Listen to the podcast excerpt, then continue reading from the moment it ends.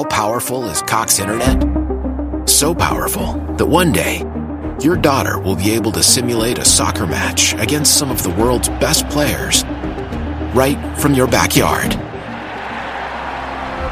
Get gig speeds powered by fiber from Cox. It's internet built for tomorrow, today. Internet delivered through Cox's hybrid fiber coax network. Speeds vary and are not guaranteed. Cox terms and other restrictions apply.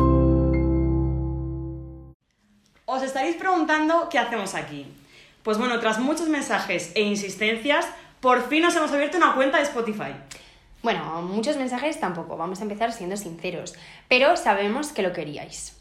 Nosotros somos Irene y Yolanda y os vamos a explicar por qué estamos haciendo este podcast. Como buenos frikis del marketing que somos en Neoattack, nos gusta seguir mucho el círculo dorado de Simon Sinek y empezar contando el por qué hacemos esto, el por qué hacemos las cosas y qué es lo que nos mueve y nos inspira.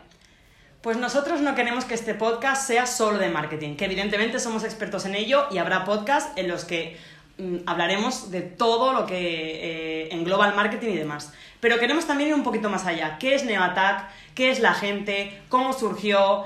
Eh, ¿Cómo somos cada uno? ¿Nuestro desarrollo personal? ¿Qué es lo que nos motiva? ¿Lo que motiva a la empresa? ¿A qué hemos venido a jugar, Yolanda? Aquí hemos venido a jugar.